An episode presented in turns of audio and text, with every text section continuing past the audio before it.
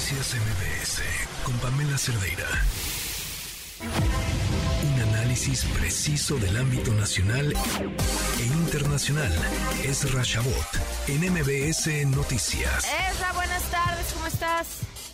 Hola, ¿qué tal Pamela? Buenas tardes, buenas tardes a tu auditorio. Bueno, pues la verdad es que a unos días de las elecciones muchas cosas eh, se pueden decir. Una de ellas es que quien sigue pues manejando la agenda nacional es el presidente de la República y lo hace prácticamente en todos los niveles. El, el grado de concentración del poder en la presidencia, pues ha llegado, creo que, a formas que, pues la verdad es que a lo mejor hace 30, 40 años uno pudiese haber pensado que eran normales, después nos desacostumbramos, pero ahí hay fenómenos muy interesantes como esta de vuelta que se dio en el caso Banamex, en el caso de la venta de Banamex, en donde Grupo México, Germán Larrea, estos viejos empresarios, bueno, herederos más bien de viejos empresarios, que pues se estaban acostumbrados finalmente a negociar con el poder en condiciones, pues si no de tú a tú, por lo menos ya no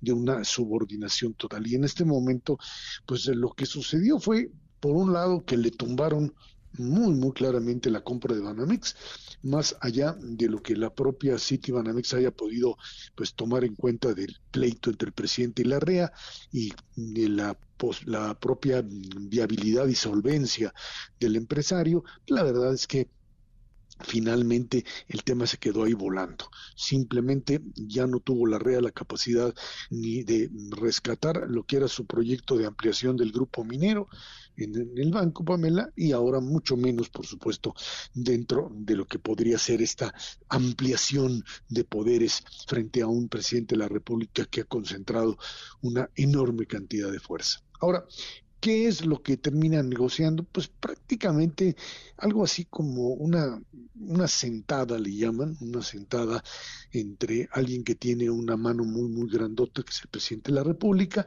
y un empresario que dice de lo perdido lo que aparezca. Y bueno, pues eso fue lo que finalmente hicieron. Eh, terminan por mandar una señal clara a los mercados, eso lo hace el propio Larrea para evitar que Grupo México se vaya a venir para abajo, le acepta que le confisquen una parte de pues las vías que manejan, los derechos de paso, etcétera, se los quitan, ahora sí que con el poder de su firma, era una vieja propaganda ahí de bancos y ahora pues el presidente simplemente le retira esta, esta concesión y pues tiene que negociarla por la ampliación de otra concesión, la de la vía Veracruz. Eh, es una especie de recomposición de lo que se llama el capitalismo de compadrazgo. No que la REA sea, gran amigo del presidente, por el contrario, tienen una vieja historia de pleitos, Pamela. Pero lo cierto es que finalmente el presidente le dobla la mano, lo sienta, le quita o le tumba de entrada la posibilidad de ser dueño de Banamex y hace que empiece a correr el rumor, cosa que es imposible que se lleve a cabo, que se lo va a quedar el gobierno.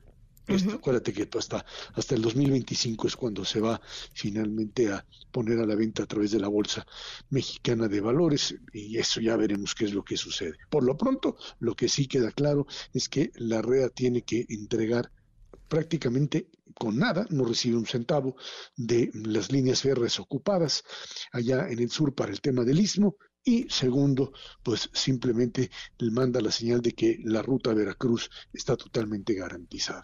Ahí es, así es como se negocia en un capitalismo de compadres, en donde incluso los adversarios pues se ven obligados a doblar la mano. El presidente puede salir a decir, oh, tuvimos una buena negociación, la REA puede decir, finalmente no perdí todo finalmente entendí por lo pronto que no estar del lado correcto en un presidencialismo absoluto como el que se quiere construir aquí, pues tiene su costo. Y el costo es una negociación totalmente pues desequilibrada frente a un empresario que estaba acostumbrado al viejo modelo de la Revolución Mexicana de recibir por compadrazgo una gran cantidad de privilegios. Hasta ahí hasta ahí el cuento y ahora, bueno, pues ahí está el presidente de la República intentando controlar otro proceso más complicado. A partir del lunes, sin duda alguna, que será el de la sucesión presidencial una vez que termine la elección en el Estado de México y Coahuila y en donde los grupos van a empezar ahora sí que a reagruparse a partir de los resultados del domingo fundamentalmente en el Edomex y segundo